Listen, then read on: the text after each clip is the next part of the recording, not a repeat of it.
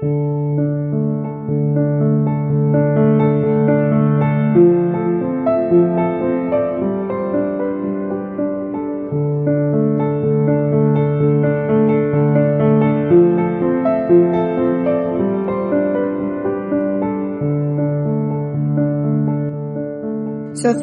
Activa, un programa presentado por Yolanda Chacón. De lunes a jueves, de 10 a 10 y media de la mañana, en CLM Activa Radio y en iVoox.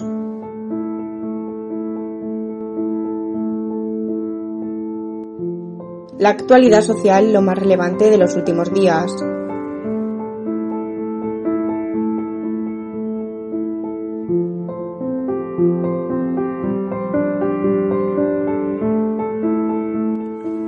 El Gobierno de Castilla-La Mancha ha presentado los nuevos planes hidrológicos del Tajo. Estas medidas presentan por primera vez fijar los caudales ecológicos de todas las cuencas para determinar cuánta agua puede ser trasvasada.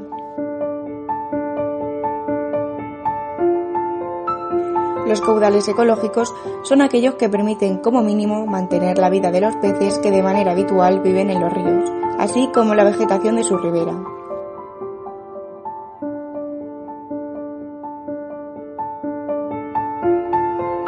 La ministra de Transición Ecológica y el Reto Demográfico, Teresa Rivera, ha comentado que han realizado un trabajo duradero de análisis muy cuidado de la nueva planificación.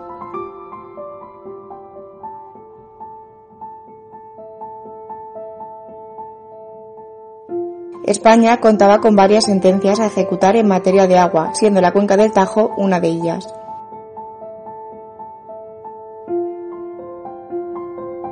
Según ha comentado Rivera del Tajo, es el río más importante de la península ibérica y por ello debe de cumplir con la directiva Marco del Agua y fijar caudales ecológicos. Además, ha asegurado que el trasvase Tajo Segura es una realidad importante para favorecer a la transformación de agua, ya que se quiere dedicar más de 500 millones de euros a consolidar las infraestructuras aguas abajo y a minimizar el impacto de una gestión mucho más eficaz aguas arriba. Por otro lado, Álvaro Gutiérrez, el presidente de la Diputación Provincial de Toledo, ha asegurado que este plan hidrológico es crucial para los intereses de Castilla-La Mancha en materia de agua, ya que se espera un aumento de caudal en su paso de Toledo y Talavera. Estas palabras estaban apoyadas por el presidente de la Generalitat Valenciana, Chimo Puig, quien considera que este plan es una garantía de agua para siempre, por ello es necesario depurar mejor, reutilizar, desalinar y usar bien el agua para mantener esta agricultura tan potente y que tantos puestos de trabajo genera, ha concluido Chimo. Sin embargo, las plataformas en defensa del Tajo en Toledo y Talavera consideran que estos planes hidrológicos son insuficientes, puesto que, aunque cumplen las sentencias judiciales, no respetan la necesidad de que los caudales ecológicos deben de sobrepasar los 14 hectómetros cúbicos, en este caso para la supervivencia del Tajo.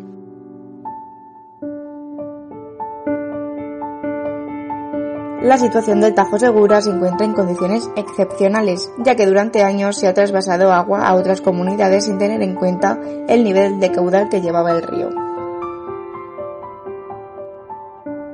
Esto hacía que el embalse abasteciera el trasvase para llevar agua hasta comunidades como Alicante, pero no sirve para los ciudadanos de pueblos cercanos como Mantiel, municipio cercano al embalse de Entrepeñas que tienen que recurrir a camiones cisterna para tener agua. Al no tener una regulación de caudal del agua, se ha trasvasado el máximo legal, por lo que en épocas de sequía los pueblos de alrededor de estos embalses se quedaban sin agua. Por esto, las plataformas de defensa del Tajo han asegurado que el Tajo y trasvase no son compatibles.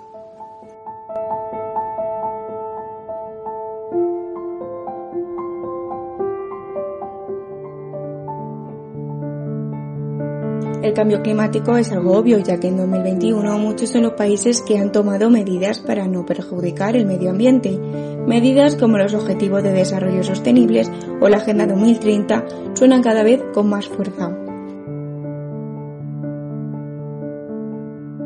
A estas pautas se ha sumado la industria automovilística, siendo consciente del gran impacto que tiene su labor en el cambio climático.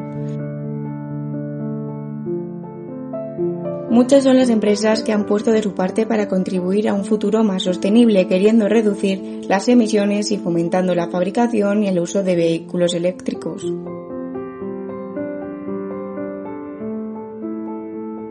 El gobierno de Castilla-La Mancha no ha querido ser menos en el fomento de estos coches y ha trasladado su respaldo a la empresa Mali, referente en la fabricación de vehículos eléctricos en la región. La empresa, que se encuentra en Motilla de Palancar, genera cerca de un millar de puestos de trabajo. Por ello, con el apoyo del Gobierno, se fomenta que Castilla-La Mancha entre de lleno en la historia de los coches eléctricos, además de fomentar la expansión de la actividad de la empresa en la región, ha comentado el vicepresidente regional José Luis Martínez Guijarro. También ha comentado que este traslado ayuda al plan de recuperación, transformación y resiliencia, al que la Comisión Europea ya ha dado el visto bueno.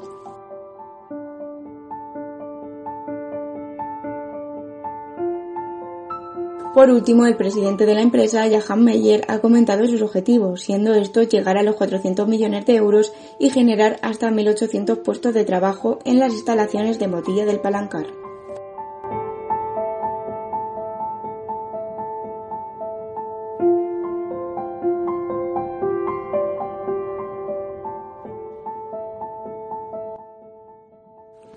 El Hospital Universitario de Toledo ha comenzado con la instalación de un equipo de tomografía computerizada en el que el Gobierno de Castilla-La Mancha ha invertido cerca de 900.000 euros.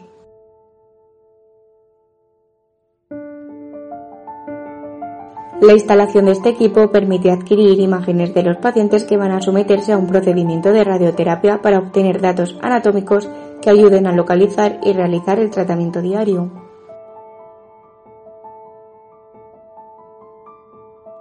La jefa de servicio de oncología radioterápica, la doctora Eva María Lozano, ha explicado que cada tratamiento es individualizado y requiere una planificación minuciosa con diversos procedimientos que necesitan un equipo humano y técnico especializado.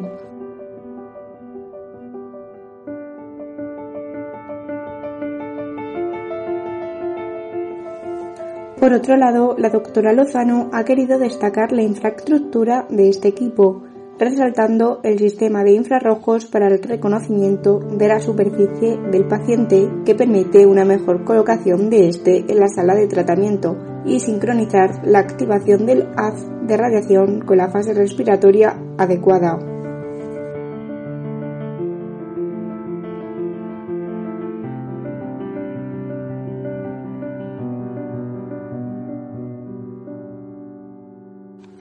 Con este equipo de TAC se ayudará a los pacientes a mejorar con exactitud el tratamiento radioterápico que recibirán a través de un modelo virtual que guiará a los médicos en la dosis de prescripción administrada antes de que el paciente reciba el tratamiento.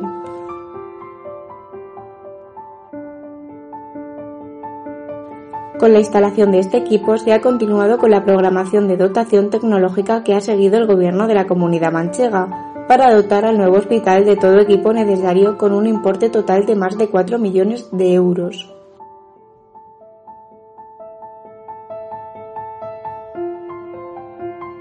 Dentro de esta dotación se incorporaron un telemando, una sala de electrofisiología y arritmias, un TC de 64 cortes, una resonancia magnética de 3 tetlas, cuatro salas de radiología digital y un telemando digital con detector planodinámico.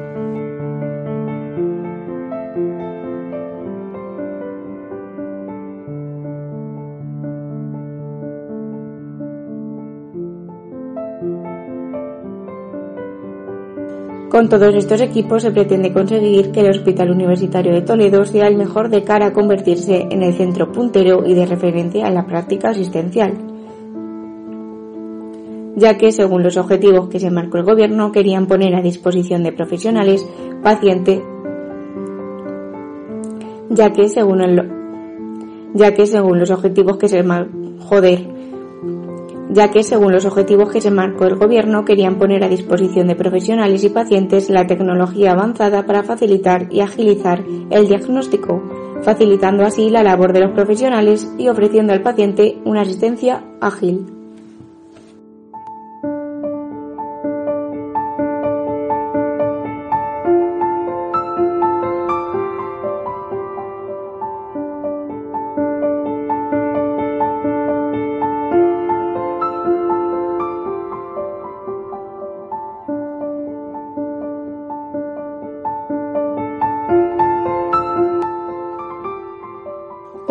28 de junio, se celebra el Día Internacional del Orgullo Gay.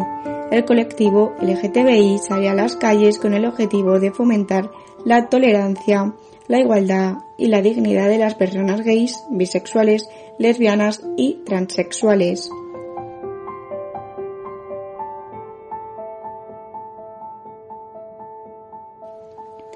Un día señalado por todo el colectivo, ya que se conmemora los disturbios de Stonewall, surgidos en 1969, los cuales marcan el inicio del movimiento homosexual.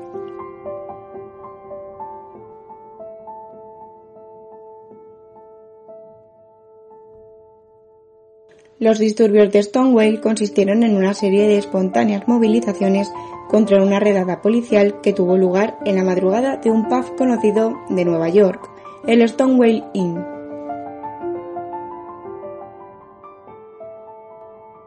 Una de las pocas zonas donde los homosexuales se liberaron y podían sentirse ellos mismos.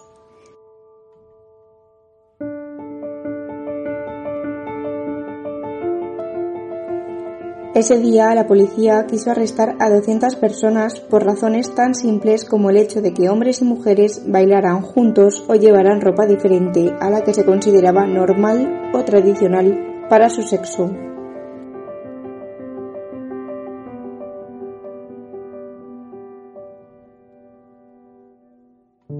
Los allí presentes no decidieron rendirse y comenzaron una batalla contra los agentes convirtiéndose así en uno de los episodios de lucha más potentes que se han producido hasta la fecha en el colectivo LGTBI contra un sistema legal, policial y social que les perseguía.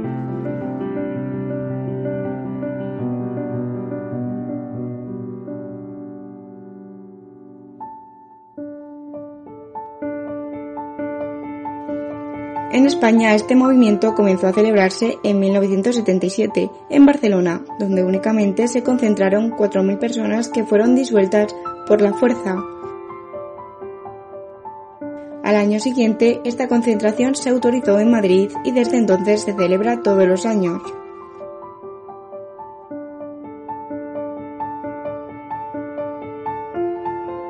El objetivo básico de la celebración del Día del Orgullo Gay consiste en que ninguna persona debe avergonzarse de lo que es, defendiendo el derecho a vivir la libertad sexual libremente sea cual sea su sexo, orientación o identidad sexual.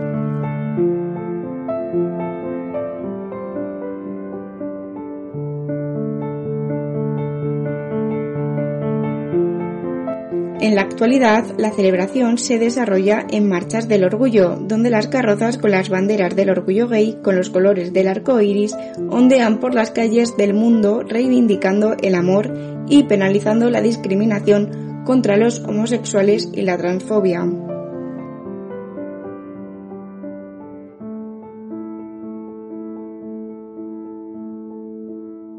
En definitiva, un manifiesto a favor de la libertad, la igualdad y la tolerancia en la sociedad.